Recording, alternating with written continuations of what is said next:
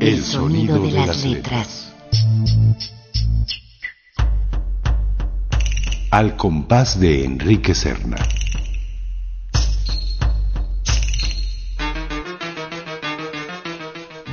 Mente del escritor a la página del sonido.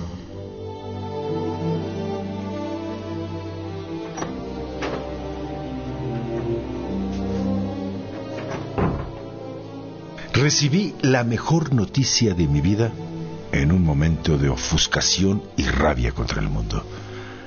Había regresado a casa con mi gruesa mochila al hombro, la camisa anegada en sudor, tan vapuleado por la dura jornada en el instituto que apenas tuve fuerzas para levantar en vilo a mi hijita Natalia. Y mientras le daba vueltas en el aire con un júbilo artificial de padre modelo, me sentí un poco fuera de lugar en esa escena de felicidad hogareña como un actor suplente a quien le toca representar un papel aprendido de oídas.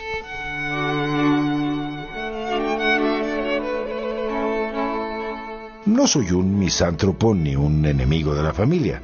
Adoro a mi hija y por ella me parto el alma dando seis horas diarias de clase. También amo a Toña, mi mujer, que estaba lavando trastes en la cocina y vino a besarme con las manos chorreando jabón. Alegre, coqueta, apasionada. Su calidez afectiva es el contrapeso ideal para mi neurosis. Y en cinco años de matrimonio, jamás hemos tenido un pleito que no pueda resolverse en la cama.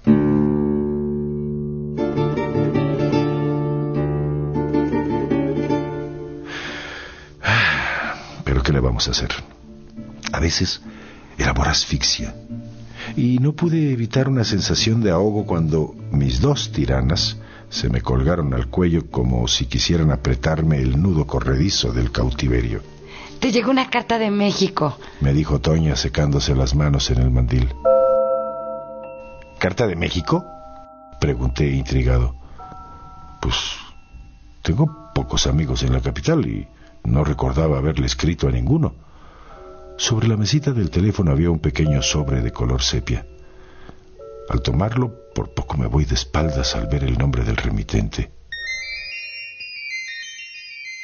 ¿Una carta de Octavio Paz? Y yo que había perdido la fe en los milagros. Seis meses atrás, animado por mi amigo Daniel Juárez, le había enviado por correo mi último cuaderno de poemas la llama errante, con la remota esperanza de que se dignara leerlo.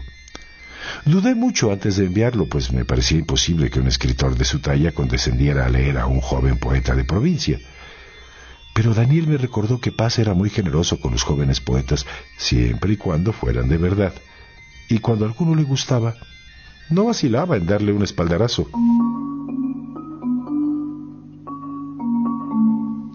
Al parecer, el sobre que tenía en la mano le daba la razón a Daniel. ¿Me habría leído, don Octavio? Imposible. Quizá la carta fuera tan solo un tardío acuse de recibo firmado por su secretaria. Ah, no quería hacerme ilusiones. Y sin embargo, despegué el sobre al borde de la taquicardia. Apreciado Juan Pablo. La lectura de su cuaderno, una plegaria blasfema con ecos de música lunar, me confirma que la provincia mexicana sigue siendo un semillero de buenos poetas. Su llama es como los venablos de Eros, fecunda y ardiente a la vez, porque tiene la fuerza de una verdad seminal. Usted todavía está buscando una voz, pero en sus tanteos descubre de pronto filones de oro que en pocos años, si se exige más precisión y abandona el versículo bíblico demasiado farragoso, lo llevarán a los poemas de arte mayor.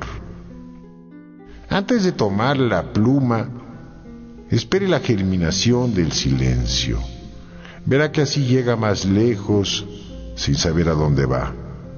y recuerde que el don de la palabra es un compromiso para toda la vida. Su amigo Octavio Paz.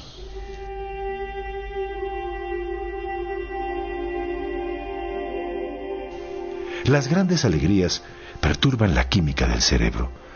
Desdoblado en dos personalidades, contemplé desde las alturas a mi viejo yo, al miserable profesor de secundaria y la súbita elevación me cortó el aliento, como si tuviera mal de montaña.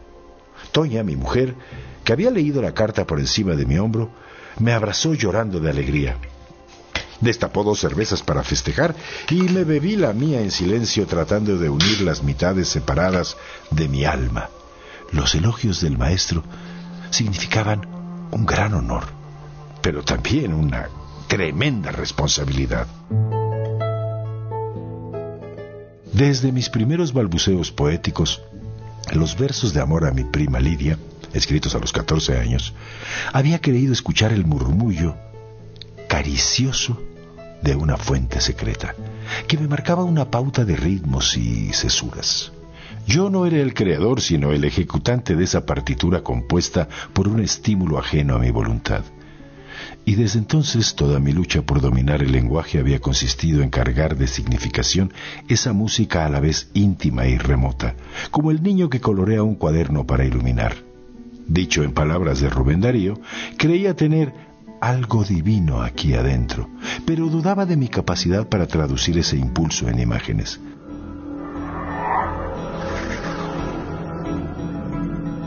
La carta de paz había disipado mis dudas. Si él me armaba caballero en el altar de la palabra, debía responderle con una entrega total a mi vocación. Releí la carta seis o siete veces como un niño goloso que se chupa los dedos untados de cajeta.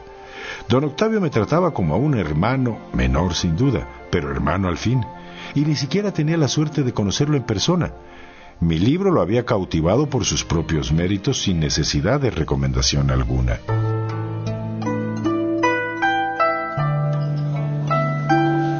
Por la tarde me fui a la tertulia del café Le el centro de la vida intelectual de Torreón, o mejor dicho, del cotilleo literario que la suplanta.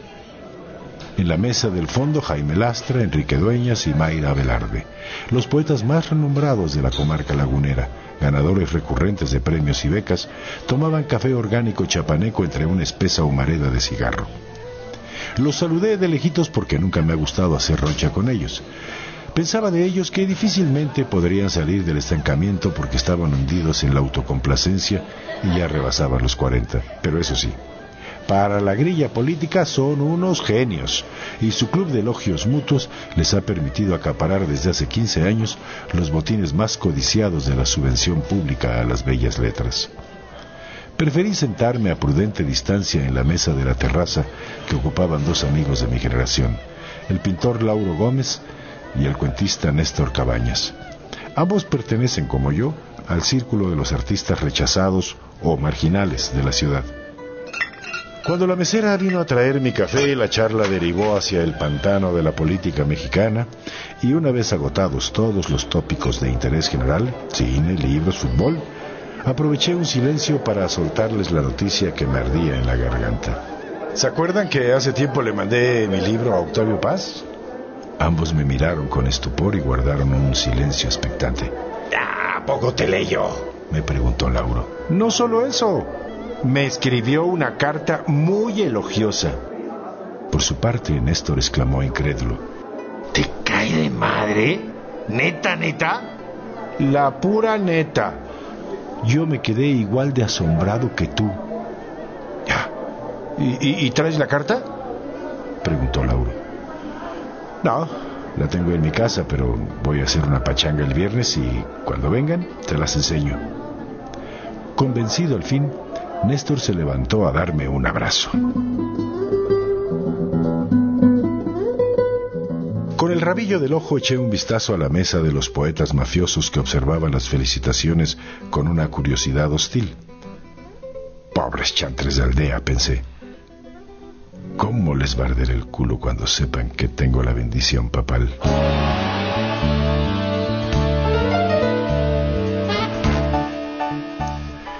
Bastó dar la noticia a mis dos amigos para que en menos de tres días se difundiera por todos los mentideros culturales de la ciudad. Varios amigos ocasionales del medio literario a quienes había dejado de ver años atrás me felicitaron por teléfono y se autoinvitaron a la fiesta. Entre ellos Mayra Velarde y Jaime Lastra, que ahora obligados por las circunstancias condescendieron a darme sus parabienes.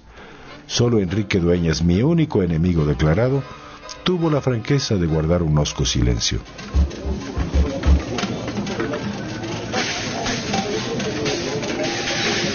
El viernes por la tarde fui al súper a comprar las bebidas y los refrescos, mientras Toña esperaba en casa las sillas plegables que alquilamos para la fiesta.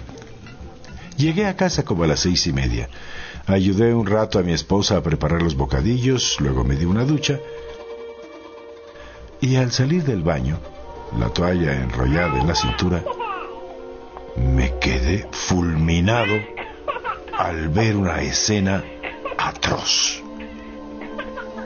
Mi hija Natalia, trepada en el escritorio, estaba rayoneando la carta de Octavio Paz con un grueso marcador negro.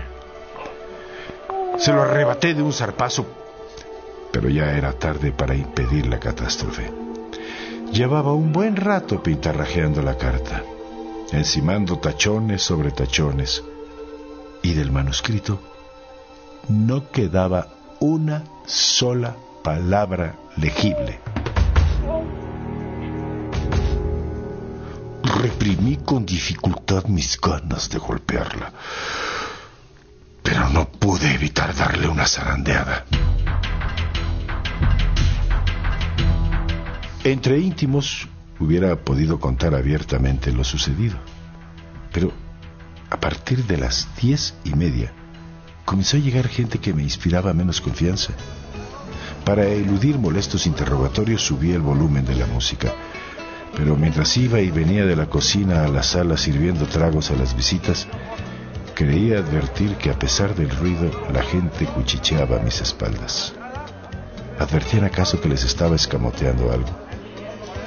Los primeros tequilas de la noche me ayudaron a sobrellevar la situación, pero mi aplomo se desvaneció cuando llegaron los invitados más temibles, Jaime Lastra y Mayra Velarde, acompañados de sus respectivas parejas. Horas más tarde, Mayra aprovechó un silencio del tocadiscos para preguntarme en voz alta. ¿Se puede saber a qué hora nos vas a enseñar la carta? Por contagio borreguil, media docena de invitados ebrios clamaron a coro que la enseñe, que la enseñe, golpeando sus vasos con los tenedores, como si exigieran el pastel de una boda. Imploré con la mirada el auxilio de Toña, que estaba tan perpleja como yo. Hubiera querido correrlos a todos, pero no tuve más remedio que afrontar la situación.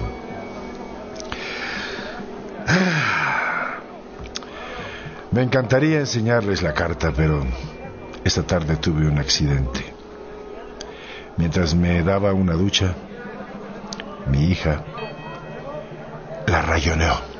Pero algo se podrá leer, ¿no? Insistió Mayra. Ah, ah, ni una línea.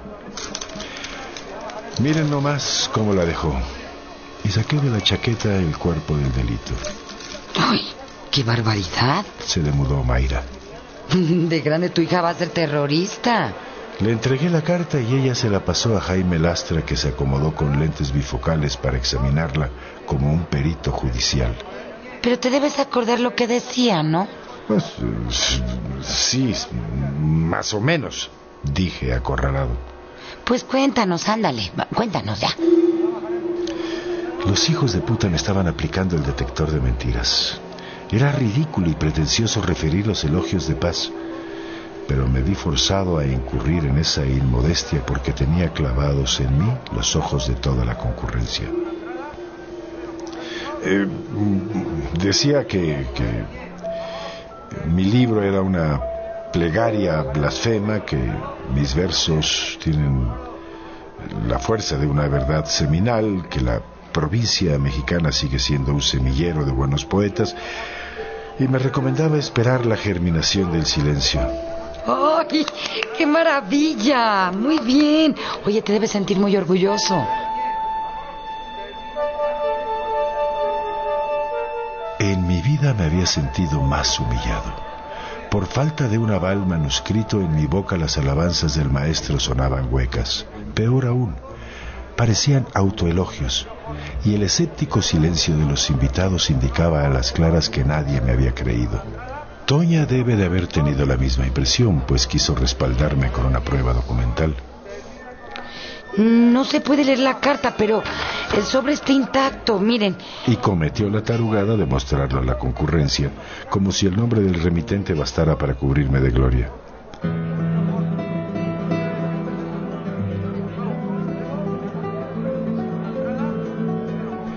No me defiendas, comadre, pensé avergonzado, mientras el sobre circulaba de mano en mano, con la aclaración no pedida de Toña los incrédulos tendrían más motivos para abrigar suspicacias. Me apresuré a cambiar de tema. Pusimos una tanda de discos de los 70. Alguien sacó un churro de mota. Néstor tocó la guitarra, cantamos a coro las clásicas de Bob Dylan y el holgorio general pareció desvanecer el clima de sospecha. Pero, horas después, cuando se fue el último de los invitados y empecé a recoger los ceniceros repletos de colillas, una sensación de vulnerabilidad extrema acompañada de zumbidos en los oídos me confirmó que la fiesta había sido un desastre.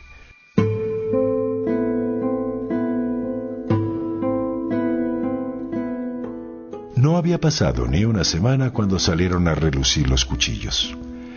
En su columna semanal de El Sol de Torreón, Enrique Dueñas, el gran ausente de mi fiesta, me dedicó un colofón escrito con jugos biliares.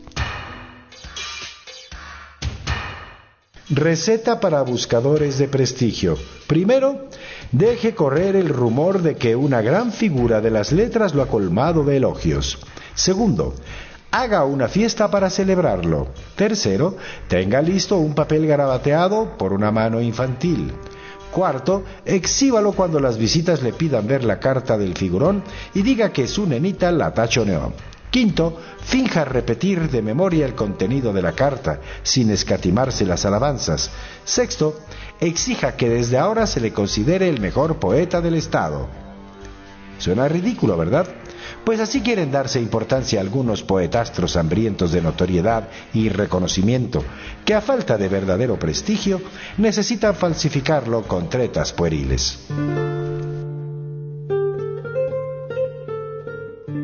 El calumnioso ataque reflejaba sin duda la opinión de los miembros del establishment literario que habían asistido a mi fiesta. Después de haber elogiado mi libro por compromiso, Mayra y Jaime no podían retractarse, pero le habían encomendado el trabajo sucio al golpeador del grupo. Y como dueñas ni siquiera me llamaba por mi nombre para añadir a la calumnia un toque de menosprecio, no podía rebatirlo en público sin ponerme un saco que solo redundaría en mi descrédito. Ay, Dios mío, ¿hasta dónde podía llegar la vileza humana?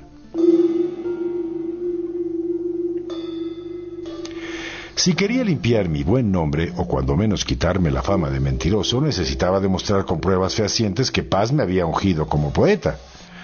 Después de varios intentos fallidos, por fin encontré a mi amigo Nuño Saldívar en la redacción de la jornada y le pedí el número telefónico del maestro. Tardé más de una hora en armarme de valor para marcarlo, pues temía que mi ruego lo importunara. Un hombre tan ocupado como él no podía desperdiciar su valioso tiempo en ridículas tareas de salvamento. Ya bastante había hecho con escribirme una carta, para encima tener que venir a sacarme las castañas del fuego. Pero llevaba tres días encerrado en casa por temor al repudio social y prefería abusar de su generosidad que seguir en el ostracismo. Me contestó la secretaria del maestro, una mujer de voz pausada y fría, que me intimidó con su elegante dicción. Don Octavio no está en México, se fue a dar una conferencia a Nueva York. ¿Quién le llama? Le di mi nombre y me apresuré a aclarar que llamaba al maestro para agradecerle una carta. ¿Quiere dejarle algún recado? Contarle mis apuros a la secretaria me pareció una falta de tacto y un riesgo innecesario, pues corría el riesgo de que tergiversara mi historia al referírsela a Paz. Eh, no, no, no, no, gracias. Yo lo buscaré la próxima semana.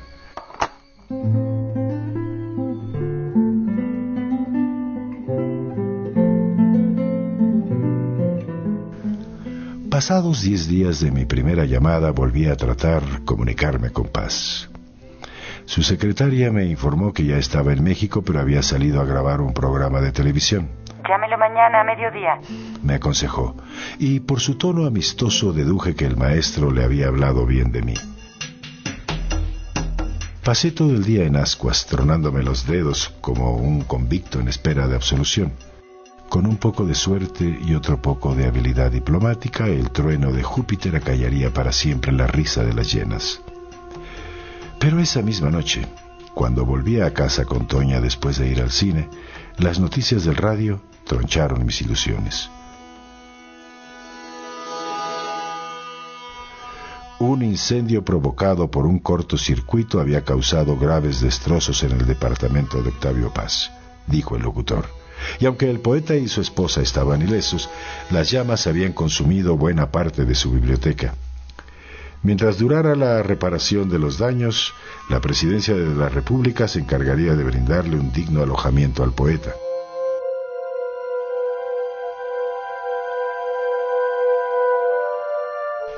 En esas circunstancias habría sido una falta de tacto empecinarme en buscarlo, y aunque tuviera esa cara dura, ¿cómo localizarlo ahora si había perdido sus señas?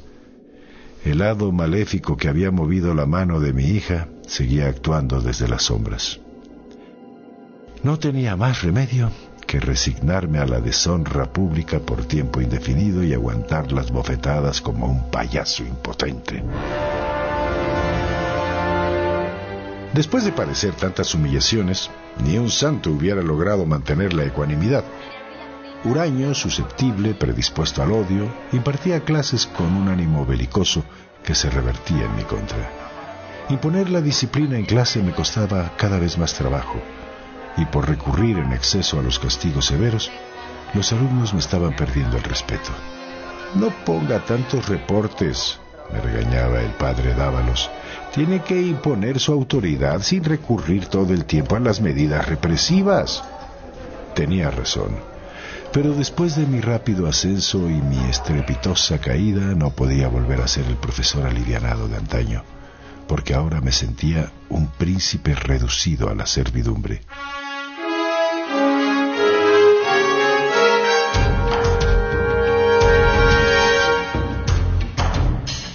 No solo le cobré ojeriza a los niños del instituto, sino a mi pequeña pintora de brocha gorda.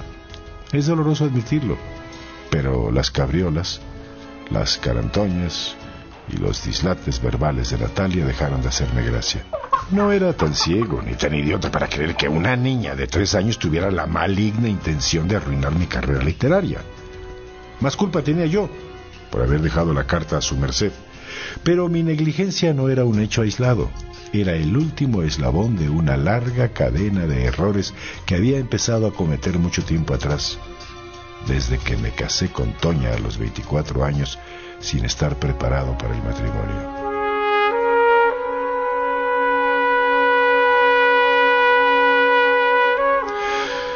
Ah, qué caro estaba pagando mi debilidad de carácter. No quise envenenar nuestra relación con reproches cuando ella se embarazó antes de lo planeado, pero he sospechado siempre que su aparente error con las píldoras fue un acto premeditado. Desde el incidente de la carta, mi rencor había elevado esa sospecha al rango de certidumbre. Molesta por mi alejamiento de la niña, Toña me acusaba de ser un padre irresponsable, un egoísta desalmado que solo pensaba en su maldita reputación. Soy un poeta, no una niñera. Le reviraba yo con mala leche y me largaba de la casa dando un portazo. Si desde el noviazgo supe que Toña era una provinciana estrecha de miras, pensaba, ¿por qué diablos me había casado con ella? Enamorada de la normalidad, es decir, de la mediocridad, se había apresurado a formar una linda familia de novela rosa, valiéndole madres mi vocación cuando lo que yo necesitaba pues, era libertad para crear.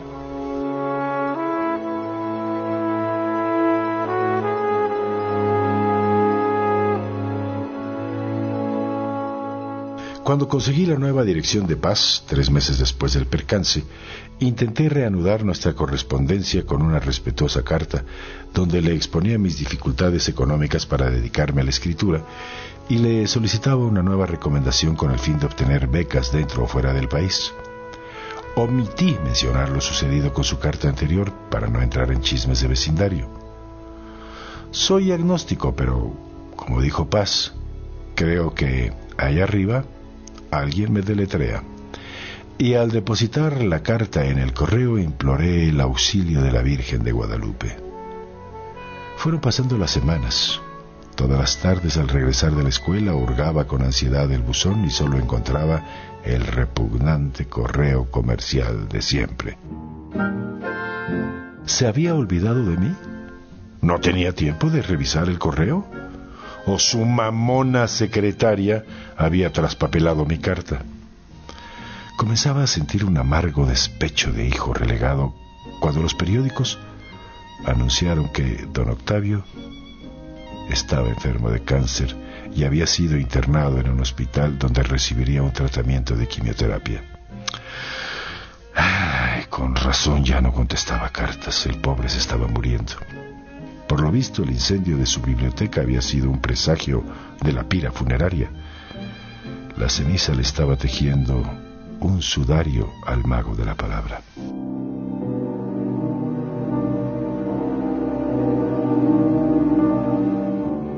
Conmocionado por la noticia, pero más aún por la cadena de sucesos trágicos que trazaban un paralelismo entre su vida y la mía, quise delinear la convergencia de nuestros destinos en un poema titulado lenguas de fuego, donde la materia incombustible del verbo, nuestro empeño compartido de perfeccionar el idioma, triunfarían sobre la erosión del tiempo y la mezquindad humana. Pero solo atiné a pergeñar un engendro ripioso, tal vez porque la necesidad de recuperar mi prestigio me obsesionaba hasta la impotencia.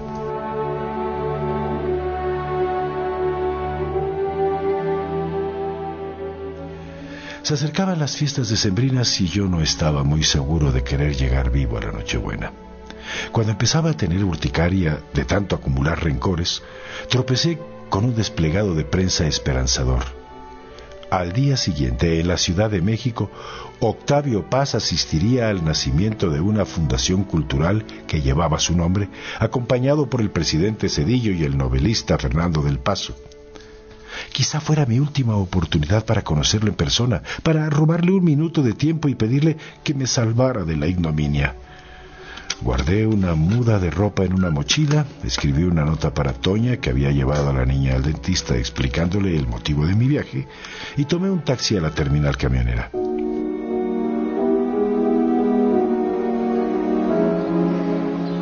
Llegué al Distrito Federal al amanecer las horas negras de la inversión térmica, cuando los edificios más altos de la ciudad tenían en los hombros una estola de hollín. Me froté las manos de frío y entré a tomar café en un Sanborns, donde me di una peinada. Según mi recorte de prensa, el acto inaugural comenzaría a la una de la tarde en la casa habilitada como residencia temporal del poeta.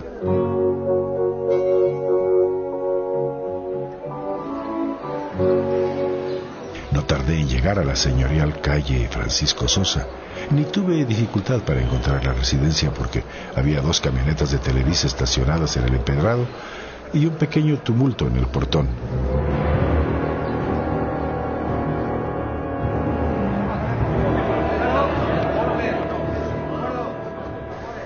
Al acercarme, descubrí con horror que la gente llevaba invitaciones y una edecán escoltada por un militar del Estado Mayor Presidencial controlaba el acceso a la ceremonia. ¿Cómo entrar de colado si mi apariencia de naco me traicionaba? Ay, estaba a punto de renunciar a mi empeño cuando descubrí a mi amigo Nuño Saldívar, el reportero de la jornada, abriéndose camino hacia la puerta en compañía de un fotógrafo. Corrí a buscarlo y le expliqué mi problema. Pese a la intervención de Nuño, el cancerbero del Estado Mayor examinó con lupa mi credencial para votar y solo me dejó pasar a regañadientes cuando mi amigo amenazó con llamar por teléfono a la directora del periódico. Preocupado por mi pésima ubicación en el patio, un obstáculo grave para llegar al maestro, procuré acercarme a la mesa de honor empujando a la gente amontonada en el corredor lateral que mascullaba improperios y me clavaba los codos en las costillas. A duras penas logré avanzar tres metros, pero aún estaba muy lejos de mi objetivo cuando del paso se dio la palabra a don Octavio y hubo un estallido de aplausos.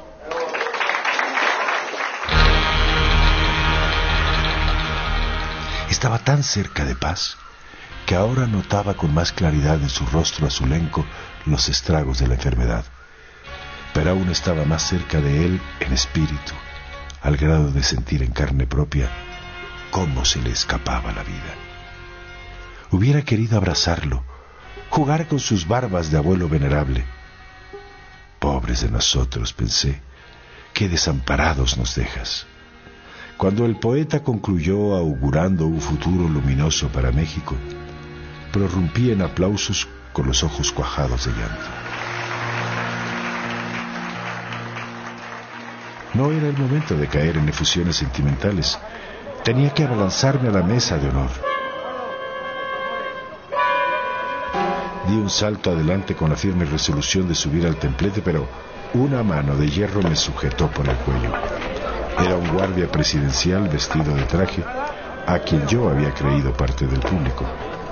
Intenté zafarme de sus tenazas, pero él me torció la muñeca. El poeta ya se había levantado de la mesa y comenzó a bajar del templete del brazo de su esposa. Desesperado le solté un codazo al guardia que me respondió con un gancho al hígado discreto pero contundente. Desfondado por el madrazo, ni siquiera tuve aire para reclamar mis derechos cuando me sacó del patio con ayuda de otro gorila. Mi amigo periodista se había esfumado entre la muchedumbre y no tenía ningún valedor.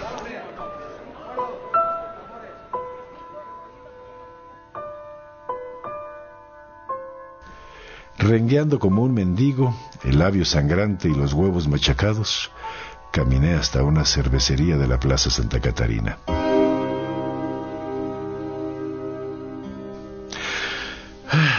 Sosegado por la derrota esa misma tarde volví a Torreón con una urgente necesidad de afecto.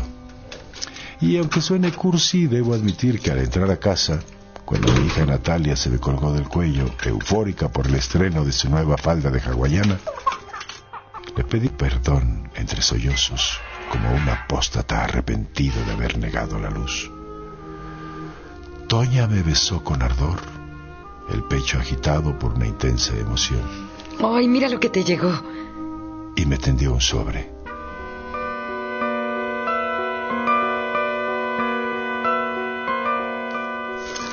Con un pie en la tumba, Paz me había respondido. Su carta de recomendación era escueta, de apenas cinco líneas, pero dejaba muy en claro que conocía mi obra y creía en mi talento.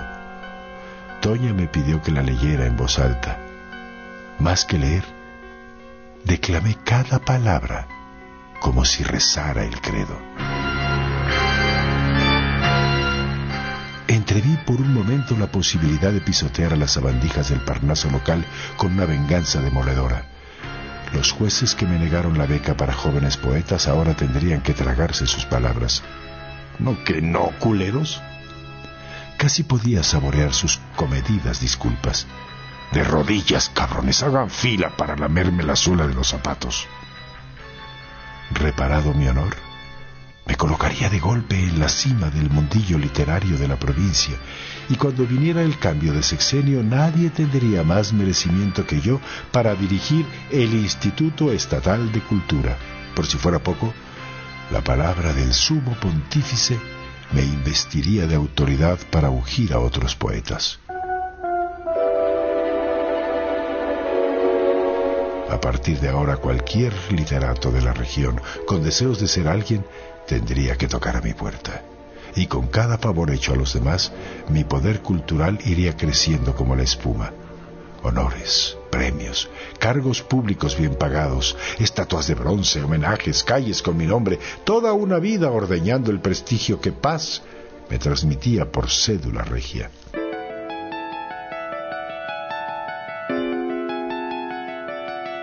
Guardé un largo silencio porque al vislumbrar ese irresistible ascenso me invadió una sensación de vértigo con espasmos de náusea. No podía recaer impunemente en la vanagloria. Si daba otro paso en falso, ponía en riesgo mi mayor tesoro, la satisfacción íntima de haber merecido un elogio de paz. La poesía era un reino espiritual, no una corte con reyes y chambelanes. Darle un mal uso a esa carta equivalía a escupir en un cáliz, a ponerme del lado de Enrique Dueñas, a reverenciar el argumento de autoridad y someterme a un orden jerárquico repugnante, el orden del Estado Mayor Presidencial que había querido expulsarme de un templo sitiado.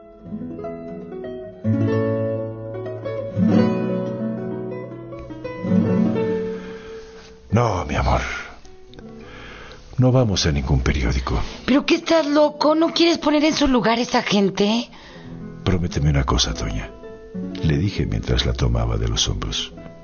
Quiero que esta carta sea un secreto entre los dos. Ni una palabra a nadie. ¿De acuerdo? Esa noche cuando apenas había colocado la cabeza en la almohada, un rompiente de olas me anunció la germinación del silencio.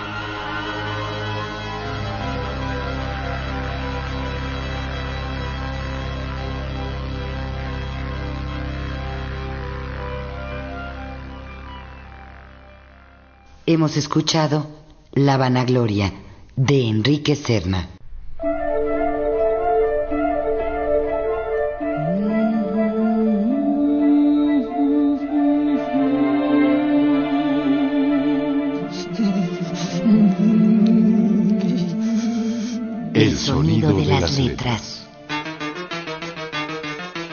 De la mente del escritor a la página del sonido.